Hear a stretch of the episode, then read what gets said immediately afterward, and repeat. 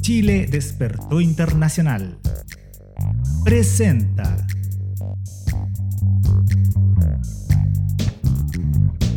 Política chilena en tiempos constituyentes. Todas las semanas en vivo por fanpage y canal de YouTube de Chile Despertó Internacional. El Regionalista y Convergencia Medios. Retransmisión por El Ciudadano y podcast de Chile Despertó Internacional.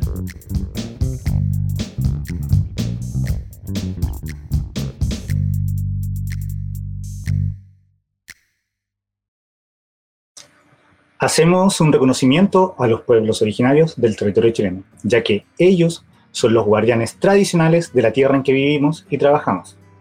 La soberanía de los territorios nunca ha sido cedida, ya que han sido y siempre serán tierra aborigen. Saludos a todos desde los rincones del mundo. Soy Alex Gallardo Valdés y en este momento me encuentro en Viña del Mar. Betsa, bienvenida. Saludos para todos los rincones del mundo, de todos los rincones del mundo. Mi nombre es Betsabeth Marinanco. Vivo en Barcelona eh, en último tiempo, pero eh, en este momento estoy en Florencia, así que vio multi super nacional, internacional la, transmisión del día de hoy, nuestro último programa. Eh, hemos preparado una editorial, las noticias no paran, así que bueno, quizás la editorial nos va un poco de lo último, último que hemos sabido, pero lo comentaremos al a, lo largo de, nuestro programa de hoy. Bueno, la editorial de hoy nos quiere hablar un poco de una urgencia que hemos sentido acá en, nuestro país a propósito del escenario actual. La urgencia de Chile, educación cívica. Casi al mismo tiempo que iniciara sus funciones la Convención Constitucional, como Red Chile Experto Internacional decidimos asumir la responsabilidad de desarrollar un programa de entrevistas y análisis político de Chile en el marco del proceso constituyente. Hoy es el capítulo número 15 final de esta primera temporada.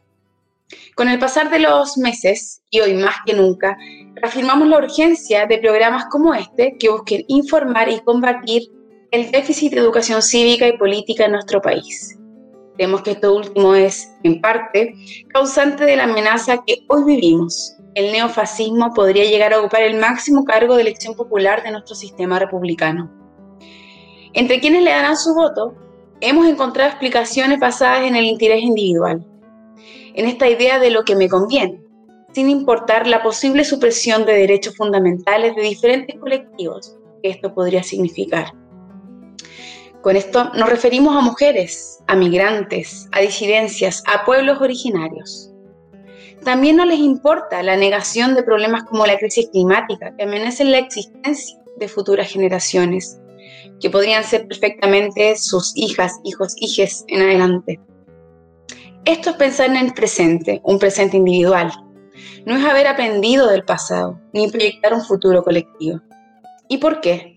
Una de las explicaciones es nuestra profunda ignorancia, alimentada por la desinformación y el sálvese quien pueda, inyectado a la vena durante el experimento neoliberal de la dictadura chilena.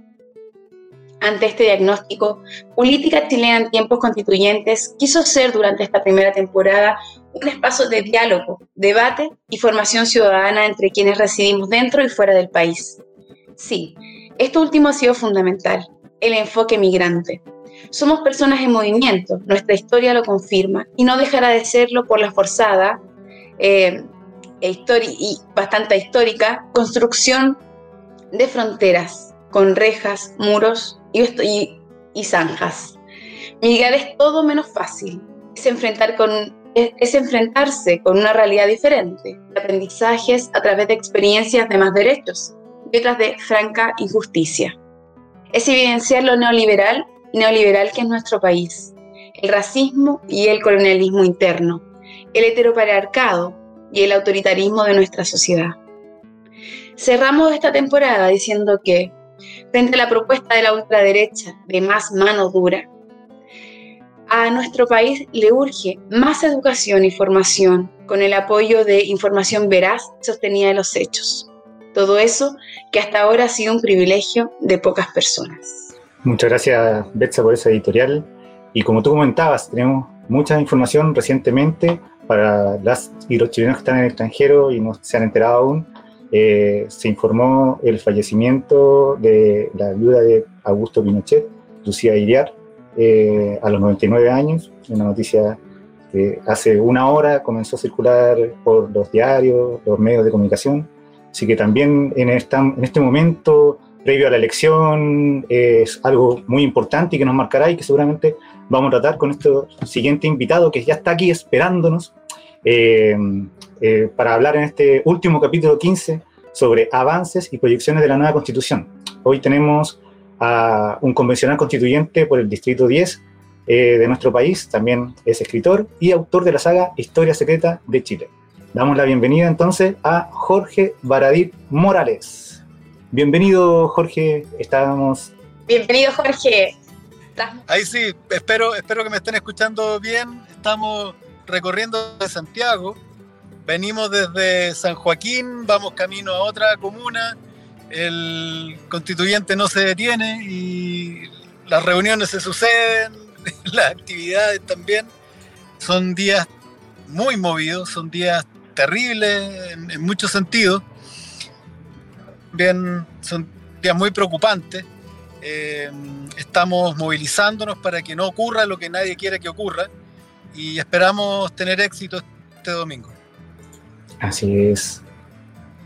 Bueno, Betsa. Eh, Jorge, bueno, sabemos que tienes mucho trabajo, te agradecemos muchísimo los minutos que nos van a dar. Tenemos 60 minutos para poder, de alguna manera, y tómatelo en positivo, estrujar un poquito a este convencional constituyente que se ha dado este tiempo eh, y queremos partir por el primer bloque sobre la Convención Constitucional y la participación de la ciudadanía dentro y fuera de Chile. A casi seis meses de haber comenzado el trabajo de la Convención Constitucional, ¿cuáles son los principales avances que ha tenido eh, en torno a su misión la Convención Constitucional, a tu juicio? Los escucho mal, no muy bien, está muy entrecortado. Lo que ocurre es que en Chile háganme así si, están escuchando ustedes bien. Te escuchamos bien, te escuchamos. Y te preguntaba por, por, lo, por la Convención Constitucional. Evaluación de los últimos seis meses. ¿Cuáles crees tú que han sido los avances en relación a su misión en particular? En breve. Bueno, lo que, lo que hemos avanzado, lo primero que hay que decir es que la constituyente no está adelantada ni un minuto y tampoco está atrasada ni un minuto. Estamos la, primera gran noticia es que estamos en el cronograma haciendo lo que tenemos que hacer. Em, en este momento estamos terminando de recibir las audiencias, estamos terminando también de, reunir nuestras normas constituyentes. Eh, el pueblo de Chile está levantando sus propias iniciativas populares de norma y em, estamos discutiendo ya temas de, articulado. Se va a comenzar ya a votar artículos de la primera constitución a partir de, febrero.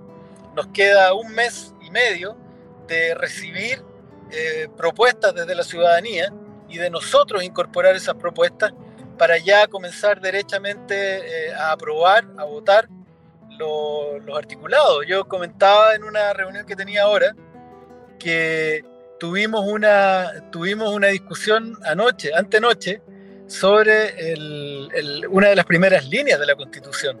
Y estábamos conversando sobre denominar a nuestro Estado un Estado social, garante de derechos, plurinacional, paritario y ecológico, lo que sería una revolución de 180 grados de lo que ha sido este país. Tú estuviste en el diseño de la plataforma de participación popular en la constituyente. ¿Nos puedes contar un poco de ese trabajo y cómo es la forma de participación de la ciudadanía en la Convención Constitucional? Ya, perfecto. Sí, la plataforma digital la comenzamos a diseñar en agosto, porque mm, y es secreto, ¿no? Porque teníamos en el según el cronograma esto tenía que empezar a realizarse en noviembre. Y a mí yo siempre lo comento igual, me dio un ataque cardíaco ahí porque la verdad es que si comenzamos en noviembre no íbamos a tener, no la íbamos a tener lista, así que convocamos a un equipo de la Universidad de Chile, de la USACH, expertos de la sociedad civil y nos empezamos a reunir en, secreto para ir diseñando la, la, plataforma. Y conseguimos tenerla levantada el 22 de noviembre y mm, va a ser una plataforma única. Nosotros pensamos que va a ser, queremos, una de las plataformas de participación popular más avanzadas del planeta, porque somos muy ambiciosos, y ya sin duda lo que hay es, una, es un avance histórico. Nunca antes había sido puesta a disposición del pueblo de Chile una herramienta donde pudiera expresar su opinión y con ello obligar a las autoridades a deliberar sobre, sobre lo que está proponiendo. Eh, esta plataforma está partiendo con la iniciativa popular de norma. Tú tienes que ingresar con clave única, em, que es, una, es, un procedimiento de seguridad que, existe en nuestro país, que ha permitido asegurar, validar, eh, autentificar las actividades de cualquier persona para pedir certificados, pagar ciertas cosas, ¿no? Es una herramienta segura. La persona que dice que está entrando a la plataforma a través de este mecanismo de clave única eh, efectivamente uno puede asegurar que es quien dice ser. Una vez dentro, hoy día tú entras a Iniciativa Popular de Norma y lo que te vas a encontrar es un listado de más de, en estos momentos son más de 100 eh, iniciativas populares levantadas por la gente, por gremios, por eh, juntas de vecinos, por organizaciones civiles, por eh, personas comunes y corrientes, de todo tipo, sobre salud, sobre vivienda, sobre em, símbolos patrios, sobre sistema político, electoral. Es un popurrí, un, abanico enorme de inquietudes del pueblo de Chile, algunas de que no se nos habrían ocurrido, y las personas pueden, ingresando a, a esta lista, eh, navegar. Puedes ingresar, puedes leer eh, de qué se trata, cuál es la historia de la, de la propuesta, eh, quiénes la patrocinan, o sea, quiénes están detrás de esto, y tú puedes patrocinarla. A través de un clic eh, puedes patrocinar una de estas iniciativas de norma y cuando estas iniciativas lleguen a los 15.000 patrocinios, eh, las comisiones están obligadas a sesionar y a deliberar para discutir la propuesta de, un ciudadano. ¿no? Entonces es algo maravilloso, es por primera vez que estamos implementando mecanismos de, de democracia directa en Chile y, y, nos tiene, pero por lo menos a mí me tiene emocionado se nos cayó Jorge y yo tengo la duda, le quiero preguntar a Jorge a ver si nos escucha, ¿por qué 15.000 firmas? ¿Qué ese número mágico qué pasó? ¿Cómo lo decidieron? Porque no, no deja de ser un número importante. Sí. Eh, 15.000 firmas son 15.000 firmas porque nosotros quisimos promover que las personas se organizaran en cabildos, que es el mecanismo de participación que vamos a implementar ahora. Eh, si nosotros dejábamos libre, cualquier persona se iba a sentir, se iba a acostar un día en su cama, iba a abrir el laptop y podía escribir 40 iniciativas populares de norma, ¿no? Y, y lanzarlas ahí al, al, al, ciberespacio. Entonces, lo que nosotros proponíamos era que eh, justo en la parte en que iba a decir es como el tesoro está en. Vamos a esperar a ver que vuelva, vuelva Jorge. Eh, y, y, mientras comentar que están llegando más comentarios, como yo entiendo, la gente está bastante emocionada con lo que está ocurriendo con esta noticia de la contingencia de que acaba de, de morir Lucia Iriart. Eh, así que nos están comentando sobre eso. Eh, Jorge, Cuéntanos eh, que sí. quedamos en la parte como el tesoro está en, así como justo no ibas a decir lo clave. Sí, mira, la, a todo esto yo creo que la, muerte de Lucía Iriar de Pinochet tiene las redes de este país funcionando a media máquina. Yo creo que todos están comentando ese, hecho noticioso, así que estamos con problemas de, conexión importantes. Eh, son 15.000 firmas porque mmm, nosotros queríamos motivar la participación popular, queríamos motivar que las personas no se acostaran en su cama y lanzaran una, una iniciativa popular de normas, sino que se reunieran con otros para eh, llegar a consensos. Las conclusiones de los cabildos van a llegar directamente a los convencionales, pero las iniciativas populares de norma queríamos darle esta categoría también de, de, cuestión participativa, es decir, que lo que se le ocurrió a una persona tenga la validación de un grupo importante de chilenos para que efectivamente sea algo representativo de la población, que no sea la, la, idea de alguien solamente, sino que tenga ese respaldo popular. Y 15.000 firmas porque mmm, hay, bueno, hay mecanismos de participación, personas, expertos que, que, manejan mecanismos de participación con los que conversamos para llegar a un número. No podía ser mucho para que no llegaran a aprobarse ninguna, ni muy poco, como para que saturaran la, convención también de, iniciativas populares de norma. Eh, nos pareció bien 15.000 porque en realidad hoy día, revisando las redes sociales, eh, 15.000 eh, likes para, para, un, para, una, para un tweet no es algo tan raro, ¿no? 15.000 eh, apoyos en, en, otros sistemas de participación en redes sociales no es algo tan inalcanzable, pero sí es una cota que permite que las personas que estén detrás apoyando esto tengan, como te, como te he dicho, un grado de representatividad popular. Es importante que ello ocurra. Este proceso, el proceso constituyente chileno, se caracteriza por ser colectivo y colaborativo. Mm. Eh, a propósito un poco de, este trabajo en, la Convención Constitucional y la posibilidad de generar iniciativas populares de ley, eh, en la Red Chile Experto Internacional, que está compuesta por personas que, que recibimos diferentes partes del mundo de manera permanente o temporal, eh, nos interesa mucho la participar, por supuesto. Y queremos hacerte dos preguntas respecto a ese tema. La primera tiene que ver con, con tu historia particular un poco.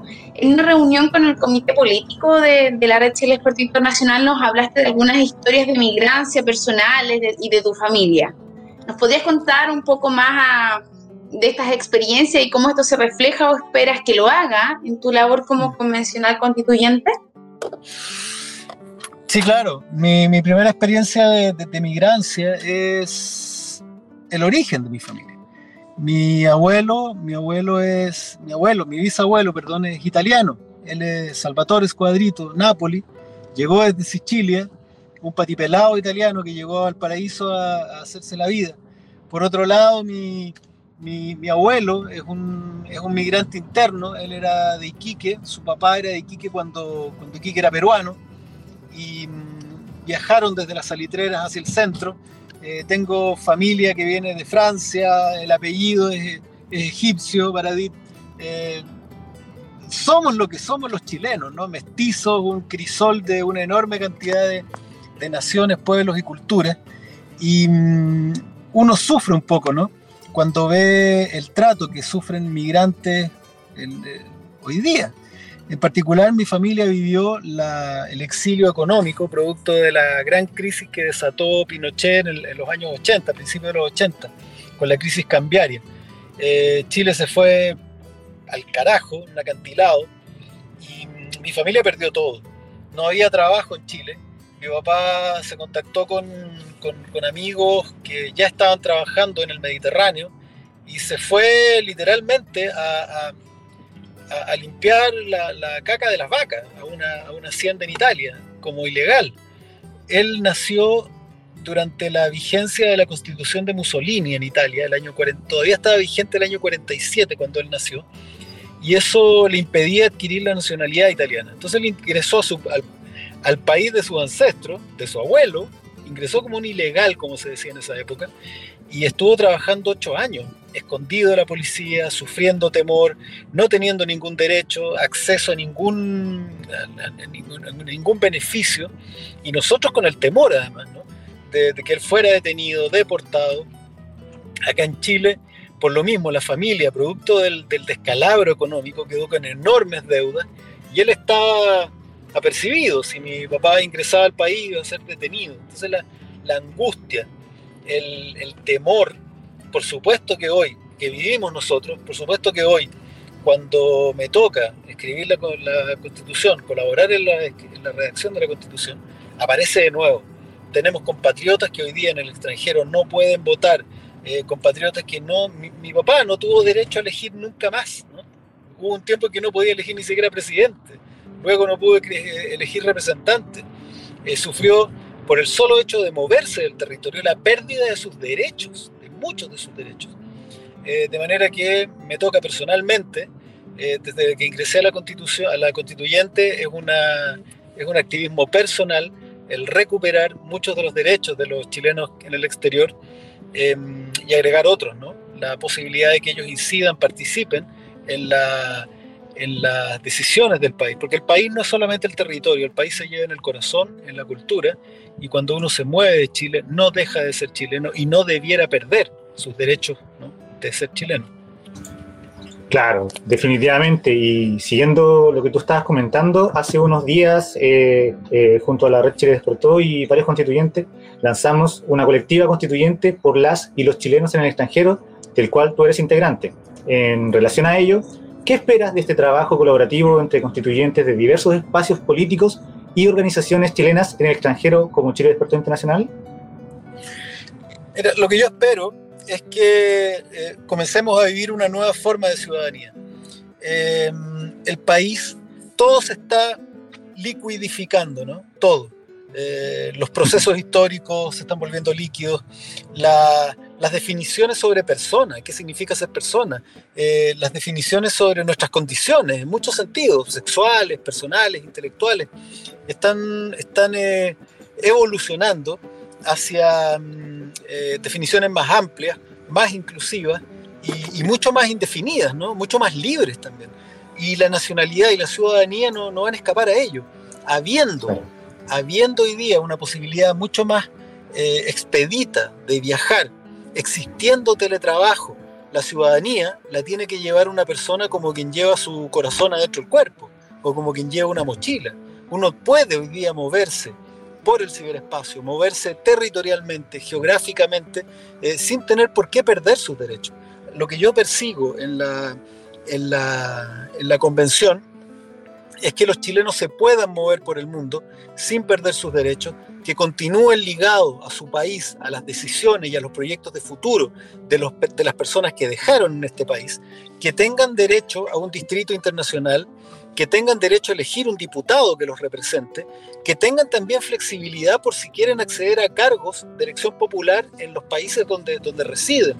Es decir, que tengan libertad de poder moverse y vivir donde ellos quieran sin que por ello, sin que ello signifique que pierdan incluso su condición de, de ser, el vínculo con el territorio, el vínculo con su cultura. Es nada más que eso, que, que nuestros chilenos en el extranjero se sigan sintiendo tan chilenos eh, como, como yo acá, que voy recorriendo acá Vicuña, Vicuña Maquena, en camino derechito aquí, llegando a, lo que es Plaza Dignidad. Eh, Te iba a preguntar si ibas a Plaza Dignidad de repente. Escuchando, claro, ustedes lo están escuchando en Barcelona, en Hamburgo, en cualquier lugar del mundo y se sientan al lado mío, aquí adentro del auto, ¿no? Que eso también se lleve al ser chileno y a la ciudadanía. Claro, de hecho, hoy en día en, eh, como tú decías, la, la virtualidad, eh, el poder viajar, ¿no es cierto? Muchos de nosotros estamos estudiando fuera o trabajando, haciendo vida, pero seguimos relacionados con lo que sucede en, nuestro país, queremos participar y, queremos tener más derechos, no por salir de nuestro país eh, perdemos los derechos, entonces queremos tratar de recuperar esa... esa... Claro. Sí, te, perdimos un poco, Alex, yo, solo quería destacar un poco lo que tú estabas comentando sobre la importancia de que se haya formado esta colectiva constituyente. Em, no sé si por ahí tenemos a mano el listado de quienes son parte de esta colectiva. Nos parece una noticia súper importante para quienes estamos en el territorio internacional y quienes no lo saben. Se conformó una colectiva para y por eh, eh, la gente que recibimos en el exterior, que van a un poco tratar de ser esta voz en el espacio de la Comisión Constitucional, debido a que, no sé si todos lo saben, nosotros no, no, no pudimos escoger convencionales constituyentes. Eh, y entonces hay una deuda ahí con nosotros que, queremos ser parte, hemos tratado de ser parte, parte, activa. Así que estamos agradecidos de que, de que Jorge vaya a ser un, parte de eso. Muchas gracias, Jorge, por ese, por esa también interés y, o sea, por ese interés y por ver que también hay un tema personal también ahí, es como un, reivindicar ¿no? nuestra historia. Y queremos pasar al siguiente bloque y hablar un poco de eso, de la historia, el presente, el futuro y cómo están vinculadas finalmente. Tu historia refleja algo de eso.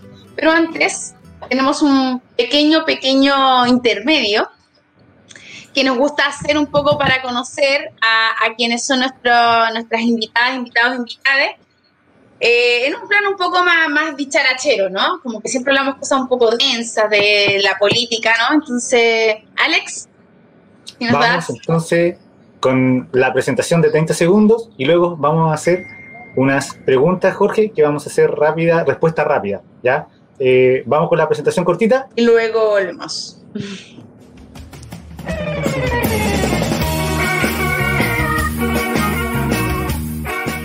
Porque queremos conocer más a nuestros invitados. Vamos con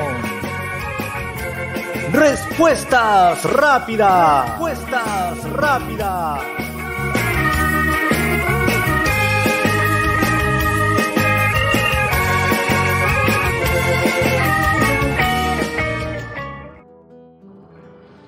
Jorge, respuesta rápida. Mi comida favorita es. Oh, el pescado frito con, con papas mayo, pero que hace mi mamá en Valparaíso.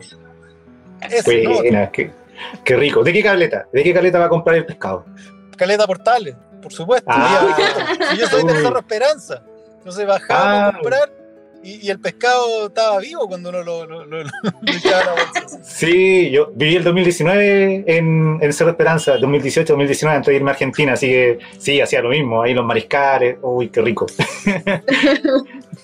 Oye, hoy son las 6 de la tarde y no he almorzado, así que por favor. Uy. no hablemos de comida. Pasemos a la siguiente pregunta. Pasemos a la siguiente pregunta entonces. Odio con toda mi alma, puntos suspensivos, cuando me sirven los porotos granados y el choclo está molido. Te queríamos sacar del ámbito de la cultura. Paren con esa mentira de, del poroto granado con mazamorra. Eso no existe. No, lo amo, yo lo amo. No, ay, no, no, yo que exista, por favor, esa mentira. Me encanta. de amor eterno a pucha, que va a sonar. Me voy a desprestigiar aquí, pues. no pasa nada, aquí estamos en un momento de charachero. A mi señora madre. Está bien, qué lindo. Lo que pasa es que, mira, todo el mundo dice que su mamá es la mejor del mundo, ¿eh? pero yo tengo datos empíricos hechos, tengo casuística, yo sé efectivamente que mi mamá es la mejor mamá del mundo. Eh, no, ella, ella, ha sido increíble. Mira, usted, nosotros cuando chicos la pasamos muy mal, eh, vivimos pobreza, estuvimos allegados, eh, la pasamos la, ida, la, ida de mi papá, y, yo no sé si a ustedes alguna vez les tocó ver una película que, que se llamaba La vida es bella, ¿no? de Roberto Benini. Totalmente. Donde el papá se encargaba de algún modo u otro esconderle los, problemas. Bueno, mi mamá hizo eso. Yo, yo como a los 22 años me vine a dar cuenta de todas las cosas que habían pasado. No porque ella eh, me las escondiera, nunca escondió nada, pero tuvo la virtud de, de, convertirlas en, en, cuestiones maravillosas, en, en, situaciones hermosas, no entiendo cómo, hizo magia. Entonces, no, amor eterno, amor eterno. Sí, bueno, aprovechamos de saludar a nuestras madres que a mí, que llegué ayer a Chile, me hizo un pastel de choclo. Así que gracias, mami, por ese pastel de choclo. Perdón, pero tenía que decirlo. Yo, voy a decir a mi mamá porque si no se va a enojar y voy a decir que agradezco a mi mamá, me vino a ver, por eso estoy andando en Florencia con ella. Así que estoy agradecida de, de mi mamá también que hizo el esfuerzo de venir acá a acompañarme para las fiestas. Sí. Así que, bueno. viva, eh, ¡Viva las mamás! Jorge, siguiente pregunta me alegra. Uf, imagínate, me alegra, me alegra estar en un país que despertó, en un país que está, que está pasándose todo lo que está, que está viviendo todos los procesos posibles de crecimiento. Los chilenos estamos decidiendo nuestro futuro de los próximos cuatro años, decidiendo el futuro de los próximos 40. De pronto tenemos un país tremendamente conservador, tremendamente capturado por un poder conservador.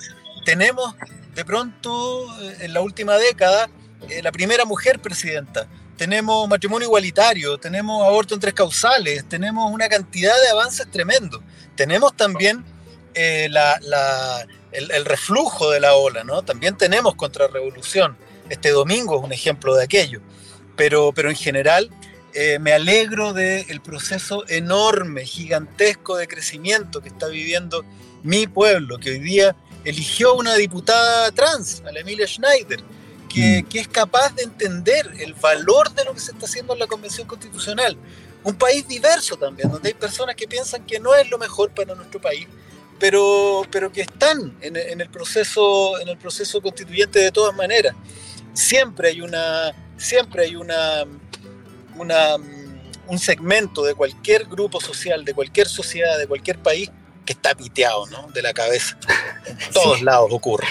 Pero yo estoy, yo estoy más feliz que nunca de vivir en un país donde eh, hoy más que nunca hay una hoja en blanco. Estamos escribiendo la historia de este país en una hoja en blanco. Podemos plasmar todos esos sueños, podemos plasmar todo lo que hemos rumiado durante décadas, que nos falta, lo que queremos hacer. Eh, hoy día es muy lindo ser chileno y estoy alegre por eso. Bueno, uh, no sé si preguntarte esto, entonces, porque quizá ya sé la respuesta. Migrar, perdón, mi lugar favorito del mundo es. Estoy pensando en un lugar específico nomás, porque de verdad Perfecto. yo tuve, mira, yo tuve, yo tuve dos oportunidades de, de irme a Italia con mi papá.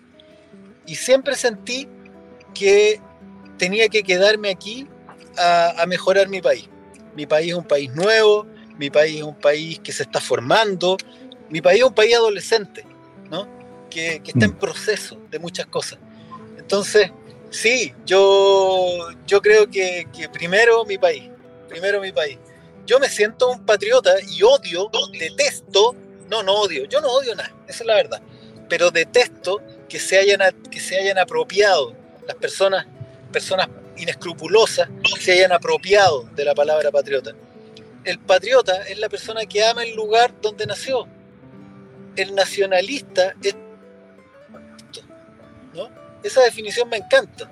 Nosotros queremos nuestro territorio, queremos el, queremos el olor de la cazuela, queremos a nuestros hermanos, queremos jugar a la pinta, eh, amamos nuestra familia, el, mar, el lugar donde naciste. Yo adoro Valparaíso. Para mí ese amor al terruño es ser patriota. ¿no? Eh, y, y, y, yo quizás, a ver, el lugar más lindo del mundo,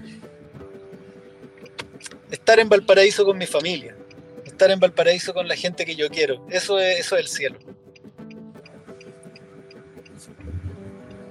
Alex. Perdón, que a rato se me corta, entonces me tienen que darle pase. A veces. Pase. Oye, también también mi lugar favorito es Valparaíso. Quería decirlo ya que siempre hago las preguntas, pero nunca las respondo. No, pero es que ustedes están de acuerdo en todo, así ahí pues, me siento mal por ser de Santiago. Claro. Jorge, ¿político o política que admiras? No tengo ninguna duda, mi político eh, admirado es Salvador Allende. No, ahí no, no me pierdo, no tengo ninguna duda. Salvador Allende es una persona que eh, literalmente dio su vida mm. por mejorar la calidad de vida y, el, y de, de, su, de, sus hermanos. Él se sacrificó, eh, se expuso a todos los riesgos hasta el punto de perder su vida para, por amor a su, a su pueblo. Eh, no, no, se me ocurre una, no se me ocurre una, una muestra de amor más grande que, que entregar la vida por el otro y en este caso él no la entregó por un otro, sino que la entregó por todo el país. Salvador Allende se convirtió en un ejemplo mundial de lucha contra la desigualdad, de lucha contra el poder, se convirtió en un ejemplo mundial de democracia, de amor por el otro. Eh, Salvador Allende es el espíritu que, que, que, vuela sobre Chile, es el cielo de Chile. Eh, es, una, es una inspiración permanente. Eh, no importa el modelo económico, no importa si, si, si, estuvo tan equivocado, si estuvo bien, a mí no me importa si es o no aplicable hoy, qué significa hoy día ser o no socialista, no me importa, lo, que yo rescato de Salvador Allende es la ética política incorruptible, inquebrantable por el otro. Eh, él es un héroe, es un héroe nacional y, y, lo que hoy día inspira, si uno lo piensa, la Convención Constitucional es Salvador Allende, una persona que luchó y entregó su vida por cambiar este país para que fuera un mejor lugar para todos y para todas. Eso, eso este país no lo va a olvidar jamás. Jorge, lo mejor desde el estallido social ha sido. Respuesta corta. Que no, Respuesta corta. Sí, que nos encontramos, que la gente salió a hablar, que salió a conversar, que de un país donde no conocía al vecino, de repente estaban en una plaza sentados en, en los parques conversando, hablando, por fin hablando, ¿no? de Mm. cómo querían ver este país, de cómo soñar este país. Eso fue lo mejor. De Sebastián Piñera será recordado como. Sebastián Piñera va a ser recordado como un eh, héroe que destruyó a la derecha. Claro. Él, él Qué bueno. destruyó, piensa tú. Piensa tú que Sebastián Piñera entregó, le entregó, le tuvo que entregar a Chile matrimonio igualitario. Le, le tuvo que entregar a Chile una nueva constitución.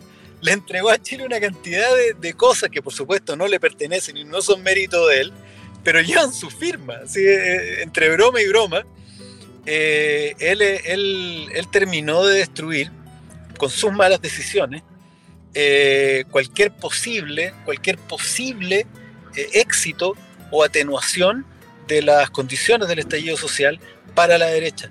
Su ineptitud en la administración de la crisis social eh, desató una crisis de derechos humanos que eh, desvirtuó cualquier posible eh, apoyo a su, a su accionar. Eh, bueno, ahora le estoy contando que nos desviaron, no pudimos entrar a Plaza Dignidad porque se está llenando de gente para, para por, por, por, el, por la muerte de Lucía Pinochet, Iriar de Pinochet, ¿no? Está lleno de, de, de vehículos especiales de carabineros y, y, va mucha gente camino a la, a la Plaza Dignidad. No, no sé Pusimos, muy bien qué es lo que ocurre. Jorge, pusimos en la publicación cuando compartimos para, mm, para, difundir un poco el programa ahora y que la gente se conectara de que eh, íbamos a hablar un poco de Lucía Iriar. No sé si vamos a alcanzar, pero me encanta esto de que tú nos estés dando como el, el in situ, ¿no? El que está pasando en este momento, en vivo, en directo, vamos camino a Plaza Dignidad, pero no. Así que gracias por eso, por ese agregado, ese plus. El reportero en Chile, en terreno. Claro. claro. Eh, Jorge, migrar para mí es... Un derecho humano. Migrar es un derecho humano. Moverse de su territorio, vivir con otras culturas, integrarse con otros pueblos, es parte de la riqueza y el crecimiento de, la humanidad. Eh, hace muchos años que quedó fuera esa idea de que la pureza de las cosas era lo mejor. Hoy día está claro que el paradigma es la mezcla, la diversidad, el encuentro entre distintas cosas. Migrar es un no solo es un derecho humano, es recomendable. Sin duda, la persona que viaja entiende mejor a la humanidad. Antes de, de pasar al segundo bloque, porque tenemos varias cosas que queremos hablar contigo, la última pregunta de respuesta rápida. Si pudiera cambiar algo del mundo, ¿cambiaría? Puntos suspensivos. La, el acceso a la educación el acceso a la educación, que todas las personas pudieran eh, educarse, pudieran acceder a un, a un, eh, sentido crítico, que las personas pudieran conocer eh, lo que hay detrás del poder, lo que hay detrás de la, de, de la dominación.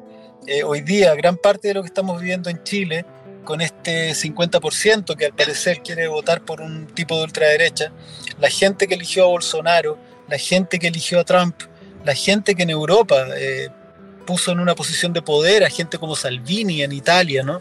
O lo que está ocurriendo con Vox o con el AfD de, en, en, Alemania, son, son eh, tiene que ver, hay mucho de, de, que ver ahí con la, con la ignorancia, con, con el miedo, con, con visiones básicas, con, eh, con respuestas simplificadas de lo que es la sociedad. El criterio, el viaje, el estudio, la educación, son la mejor, eh, son la mejor herramienta contra el fascismo, que es, la, es, el, es, es, regresivo. El fascismo no es ni más ni menos que volver a la lógica de la selva. El más fuerte se salva, el más fuerte predomina, eh, el más débil de, debe trabajar para el resto. Eh, mi tribu es mejor que la otra, entonces hay que matarlo. Todas esas, todas esas actitudes regresivas, salvajes, eh, se han superado o se han ido superando en, nuestra, en nuestro mundo a través de la educación. Em, además, te permite acceder, descubrir quién eres a través de la educación y acceder a vivir de aquello que te gusta a través del trabajo.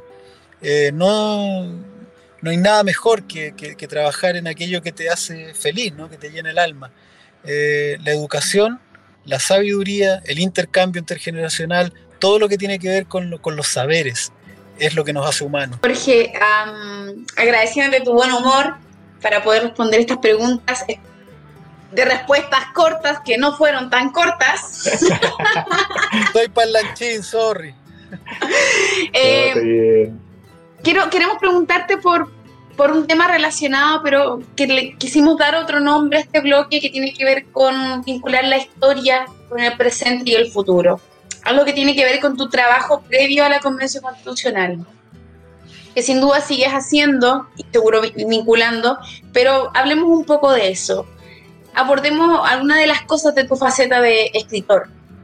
Eh, ¿Cómo fue este paso desde convencional a desde escritora convencional.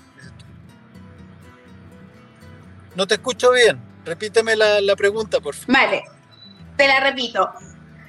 Queremos hablar un poco de tu faceta de escritor y de tu, de tu paso un poco de la ficción al, escrito más histórico, ¿verdad? Y ahora estás en un rol más político. ¿Cómo, cómo ha sido este tránsito? ¿Cómo ha sido esto de, este, esto de empezar a escribir, ¿no? De que hiciste una saga de libros de la historia secreta en Chile. Cuéntanos un poco de eso. Bueno, los seres humanos en general, una de las características del humano son los relatos. Em, la gran diferencia entre un, no sé, un ratoncito que entra a un lugar y lo mata un, una, guillotina, ¿no? Es que van a ser todos los ratoncitos y los hijos de los ratoncitos van a meter la cabeza ahí y les van a agotar la cabeza, ¿no? Nuestra diferencia es que alguien puede ir y decirle, oiga, ¿sabe qué? Yo vi el otro día que alguien metió la cabeza ahí y cortó. El lenguaje, la transmisión del lenguaje, que es una maravilla porque es telepatía. Somos los únicos animales que, somos telepáticos. Yo puedo decirle a otra persona lo que está aquí adentro. Lo que, este, esta, esta caja negra y cerrada de hueso eh, tiene la posibilidad de salir por la boca y entrar en, otra persona y alojarse adentro. Y eso es a través de relatos, de historias, de cuentos. el, gran, el gran transmisor de sabiduría en los pueblos antiguos eran los relatos orales, las historias de los abuelos. A través de esas historias te transmitían valores, te transmitían eh, enseñanzas, consejos, a través de historias. Cuando en Grecia les enseñaban que, o les decían que se tenían que aprender la, la Odisea o la, o la, mm, la Iliada de memoria a todos los, niños, es porque ahí estaba lleno de estas enseñanzas. Entonces educación, relato, historia y política siempre han estado ligados. Lo único, lo único que me pasó a mí es que yo lo fui haciendo de, manera separada.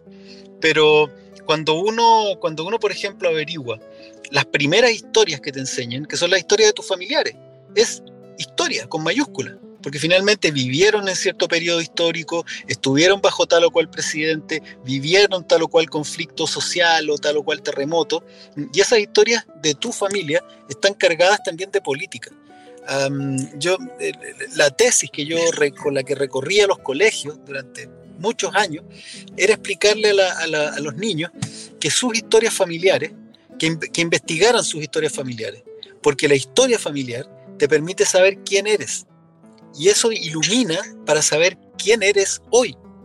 Y eso te da posición política. Si yo soy nieto de obreros, hijo de, trabajadores metalúrgicos, eh, sé de dónde vengo, sé quiénes me, ocasionaron problemas, sé, sé quiénes han sido mis aliados, y eso finalmente te da posición política.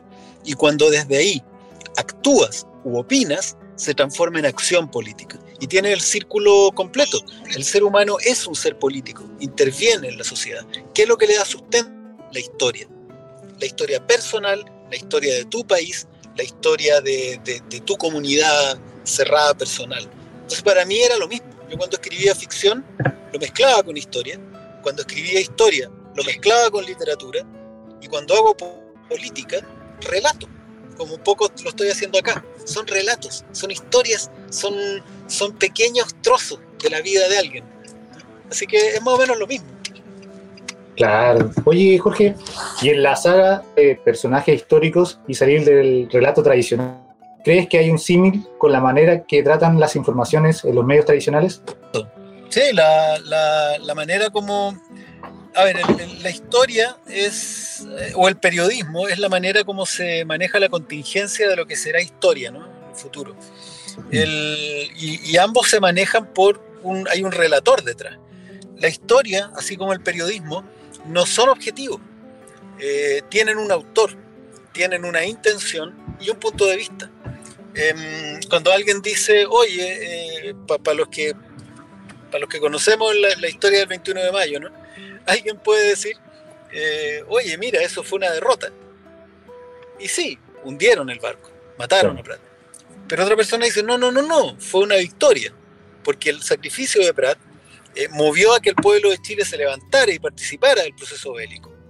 Y eh, más aún, uno va a Perú y descubre que la historia es, parece ser completamente distinta, ¿no? Claro. Porque eso es el punto de vista. Cuando alguien dice que, por ejemplo, Pedro Montt, presidente chileno del principio del siglo XX, eh, ayudó al país a estabilizarse para continuar eh, y consolidar la producción del salitre, hay un grupo que se queda feliz y te lo enseñan. Pero hay otro grupo que dice, oiga, pero lo hizo mandando ejércitos al norte. Eh, él logró la estabilidad de la producción del salitre a través de, por ejemplo, la masacre de obreros de la Escuela Santa María. Entonces ella no te parece tan divertido. Es otro punto de vista. No hay mentira. L- Los hechos son los mismos, pero la interpretación es diferente. Y eso es lo que hace, lo que hace hoy la prensa. Ese no es el problema. El problema es cuando hay un interlocutor único. ¿Mm? Yo no, cuando yo levanté el trabajo Historia Secreta de Chile, yo no lo levanté diciendo, esta es la verdadera historia. Lo que yo dije es, ojo, aquí la historia depende de quién la cuenta. Esta es la visión, por ejemplo, de los trabajadores de Chile, de donde yo vengo, para que la comparen. Pero no llamé a quemar los otros libros o a, o a destruir eh, la otra visión. El problema que hay hoy día con el periodismo es que hay un interlocutor único, el de los poderosos, el del duopolio de la tercera y el mercurio. ¿no? Y eso es gravísimo, porque no hay una visión alternativa de los trabajadores. A propósito del hoy, ya que estamos hablando de la historia y su vínculo, este domingo, solo quedan dos días, tenemos elecciones en, en la cual se ponen en juego visiones de país radicalmente diferentes. Algo de esto hemos comentado hoy día. ¿Crees que se puede convertir en un momento relevante en nuestra historia y que podría, por qué no, ser parte de un nuevo tomo de tu saga? De la historia secreta de Chile, no, quizás no tan secreta. Eh, no, esto está lleno de, de momentos secretos. Lo, lo que está ocurriendo está, pero no te imaginas. tú, Cuéntanos un hay poco. cositas que- que uno- hay cosas que no se pueden contar, nomás, pero, pero te juro que esto está pero de un, lleno de una trastienda porque estamos hablando de, de que Chile probablemente se pueda convertir en el primer país en detener la, la franquicia o Bannon, ¿no? la, la franquicia, la franquicia Steve Bannon, la franquicia Cambridge Analytica, la que llevó a Trump a la presidencia, la que llevó a Bolsonaro a la presidencia, la que produjo el Brexit.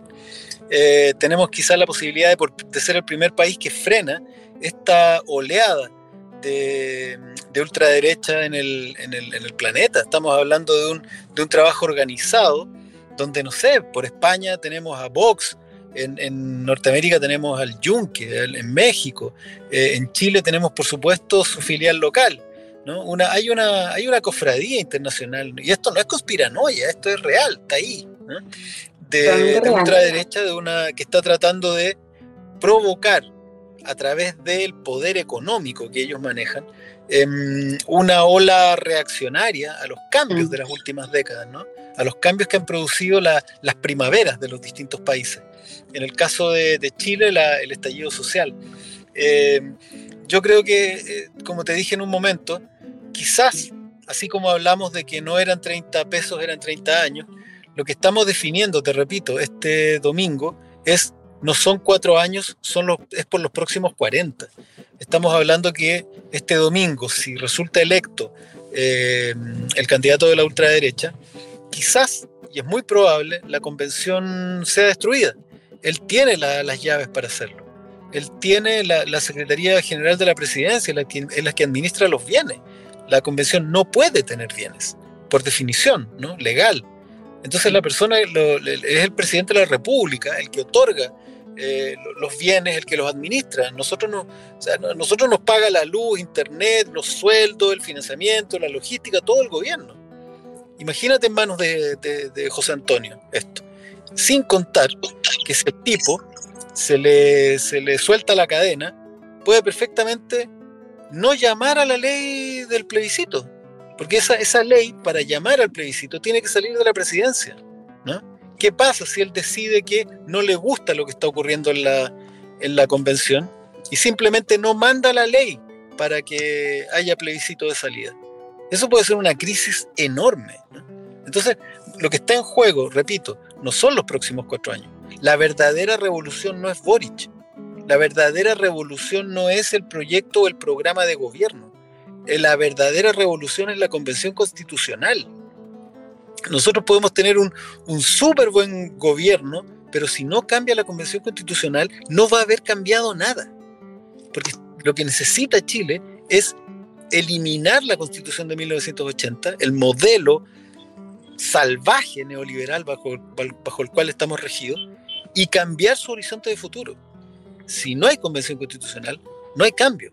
Y no va a haber un estallido 2.0. Es voluntarista pensar que solo las condiciones socioeconómicas podrían llegar a producir un nuevo estallido. El estallido social es producto de una convergencia de circunstancias sociales, económicas, históricas y políticas único, único en nuestra historia en la historia de muchos países y un fenómeno con características únicas a nivel mundial. No va a volver a ocurrir un estallido tan grande que obligue a una de las oligarquías que acumula más poder en los países de América Latina a abrir una ventana que permita un cambio que pueda destruirla. ¿no? Ustedes saben, ningún sistema, ningún sistema, los sistemas quieren permanecer. Es el, el corazón de cualquier sistema, seguir vivo. Nunca antes un sistema como el sistema oligarca chileno había, se había visto obligado a abrir una ventana para su propio cambio y su propia aniquilación. Esto no va a volver a ocurrir. Entonces, ¿qué es lo que va a ocurrir el próximo domingo? Nos estamos jugando el futuro soñado de nuestro país. Es así de simple. Bueno, es fundamental lo que está pasando, lo que va a pasar, nos queda muy poquito para saber. Eh, este es nuestro último programa, así que va a para la segunda temporada el desenlace y vamos a tener quizá un poquito de avance a ver qué, pasó. no vamos a hacer apuestas aquí, pero sí queremos hablar de lo que está pasando en la actualidad, Alex. Como habíamos dicho al inicio y lo que está en todos los medios en este momento, eh, con la muerte de Lucía Iriar, eh, bueno, queríamos hablar un poco te perdemos, Alex. Ahí, volví. Ahí, ahí, volví. Bueno, queríamos comentar algunas cosas que, que podría ser como el prontuario. Sí, eh, como el prontuario. Mm. Claro, como malversación de fondos públicos y uso de papeles falsos, en el caso RIG, evasión tributaria, eh, apropiación indebida de dineros, inmuebles y renta de SEMA Chile. Quisiéramos saber tu opinión y eh, de Lucía Iriar en un futuro. Mira, Lucía Iriar no es la esposa del dictador. Lucía Iriar no es un personaje neutro en nuestra historia. Mm. Lucía Iriar es un, es un actor, eh, valga la redundancia, activo de la dictadura. No es solamente la persona que inspira a Augusto Pinochet a, a realizar el golpe, la que lo obliga. La historia ha terminado de mostrar que Augusto Pinochet era un tipo bastante cobarde, era un tipo bastante pobre, y era un tipo con muy poca altura de mira. Em, ha sido desnudado como, como, como, un, como un dictador bananero, ¿no? Siempre la derecha se, se, vanaglorió de que Chile, la dictadura chilena, el gobierno militar, no fue bananero, ¿no? Como en el resto de, de, de, los países sudamericanos. Sin embargo, con los años hemos visto cómo esa imagen se ha ido derrumbando. Como dices tú, malversación de fondos, eh, qué sé yo, platas en paraísos fiscales, malversación de fondos fiscales, em, y una, enorme cantidad de, otros delitos, ¿no? Eh, incluso ah, se ha coqueteado por ahí con el tráfico, con el narcotráfico. Y Lucía Iriar de Pinochet fue una socia en eso. em, propiedades a su nombre, fortunas a su nombre, eh, beneficios y privilegios a su nombre. Era una mujer muy calculadora, eh, siendo Pinochet un tipo bien, un, militar bien pobre, bien oscuro. es ella la que en momentos clave de la historia de Pinochet logra sacarlo de, esa oscuridad. Em, hoy día sabemos que Pinochet iba a ser dado de baja en, 1967 por, mediocridad. Y es ella la que visita al, general Tulio Zambrano, Marambio, no recuerdo muy bien el, apellido, y le pide de rodillas, como el mismo general lo recuerda, que no dé de baja a Augusto. Luego es ella la que eh, obliga a un Pinochet muy acobardado, eh, general, el, general Lee recuerda que Pinochet habría exclamado justo antes del golpe que si acaso no tenían, no tenían en la cabeza la idea de que los podían matar, que podían morir en esto, ¿no? en el golpe. Una frase bien inaceptable para un soldado que se supone que siempre te ha puesto eso. Y, en ese sentido es, es eh, Lucía la que lo empuja. Y luego es la que está permanentemente empujándolo en las sombras para acumular poder. Una de las características de la dictadura chilena con respecto a las latinoamericanas es que fue personalista. En Argentina pasaron Videla, Galtieri, muchos dictadores que se fueron entregando al poder. En Chile, Chile fue un caso único de dictadura personalista. Pinochet, movido por la ambición y el arribismo de Lucía, em, tempranamente se hace de todo el poder, eh, tempranamente elimina a, algunas de las personas que él pudiera sentir que le hacía sombra, llegando incluso a la sospecha de asesinato, por ejemplo, de, Oscar Bonilla. Eh, la, la, la, defenestración de, de, Gustavo Lee, de cualquiera que le pudiera poner algún tipo de problema. Y ella estuvo siempre detrás de esas decisiones. ¿no? hay que leer el libro de Doña Lucía de, la, Alejandra Matus, donde es dramático lo que, uno conoce. Así que eh, a cualquier, si ustedes leen por ahí en las noticias o en algún, en algún eh, noticiario, bueno, murió la esposa, ella no tiene la culpa, en realidad qué pena que los opositores estén hablando solo porque fue la esposa. No, no, no, no, no. Ella fue una agente de la dictadura tan culpable de lo que ocurrió como cualquier torturador, cualquier general o cualquier asesino. Esa es la persona que se va hoy día de, este mundo. Y ojalá que fuera de conocimiento público todo lo que tú nos señalas, ¿no? Todo lo que tú nos cuentas ahora, ojalá fuera de conocimiento público, la gente lo supiera. Y nuevamente volvemos al tema inicial esta editorial, que tú también has comentado, también tiene que ver con formación. Necesitamos más educación, más formación cívica, educación cívica, formación política, no solamente la actualidad, sino de nuestra historia, de lo que ha ocurrido, como incluso nuestro pasado reciente, porque, porque si no tendríamos la claridad de, que, de lo que significa la muerte de Lucía Iriart. Mucha gente dirá, ¿cómo se alegran de, algo así? Yo veo mucha gente que ya está contenta, hay gente que, está cuestionando de, esa, esa alegría. Yo creo que, tal como tú dices, Lucía no fue la esposa, no fue la acompañante, fue una mujer eh, protagónica dentro de, este, de, la dictadura chilena, de las más largas de América Latina. Sí. bueno, esperemos, vamos a ver cómo, cómo va la cosa. Sabemos que va mucha gente a Plaza Dignidad, solo esperamos de que no, esto no vaya a venir en contra quizás de, las manifestaciones, como de, lo que significa el, nuevamente el despertar del, pueblo. Estamos a puertas de unas elecciones, así que eh, que todos vayan, todas las personas que se sientan convocadas al dignidad o a los diferentes espacios que vayan, pero no, no, olvidemos que cualquier cosa que pueda pasar puede repercutir este día domingo en un momento tan, tan importante. No sé, es mi opinión. Completamente de acuerdo. y Jorge, no sé. Sí, y hacer el llamado a la gente a participar, a, votar, porque es una elección muy importante la que tenemos este día domingo.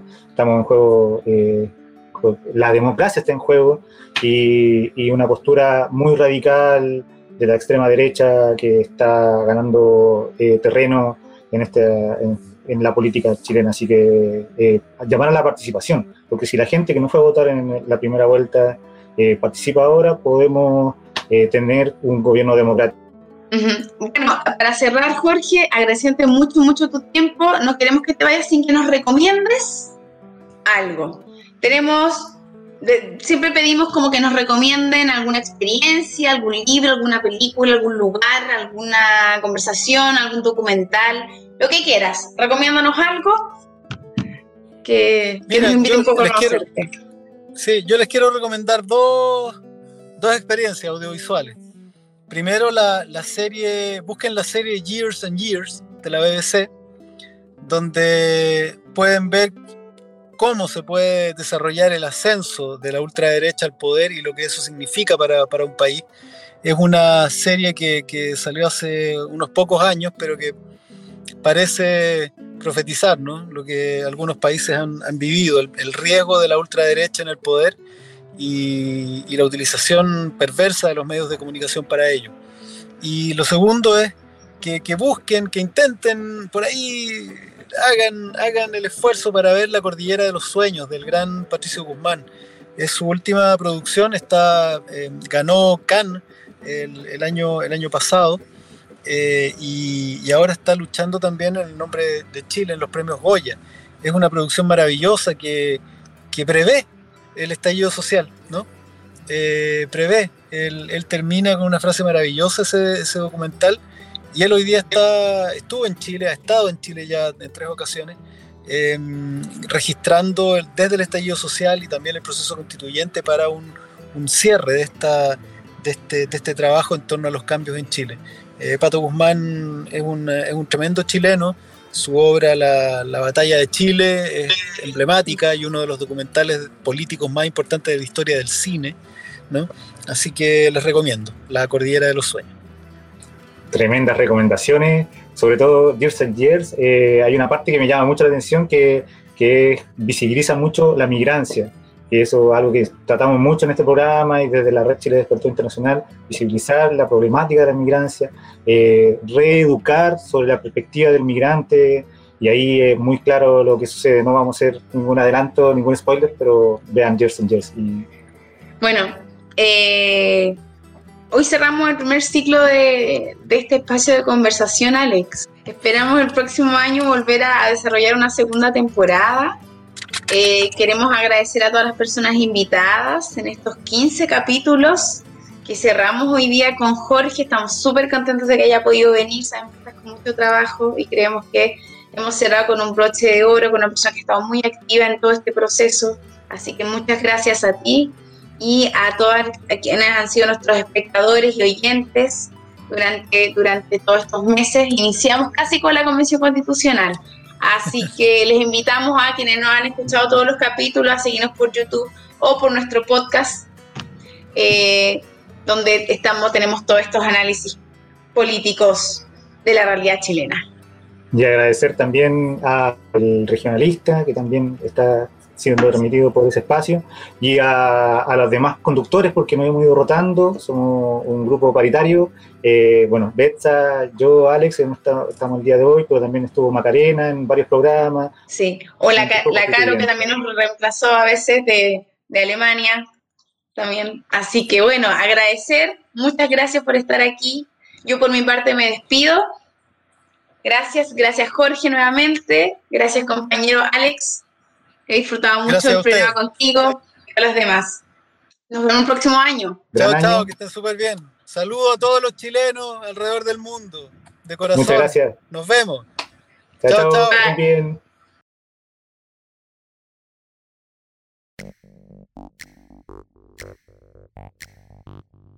Chile despertó internacional.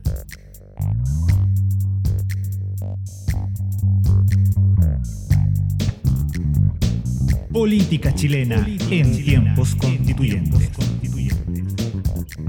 Todas las semanas en vivo por fanpage y canal de YouTube de Chile Despertó Internacional. El Regionalista y Convergencia Medios. Retransmisión por El Ciudadano y podcast de Chile Despertó Internacional.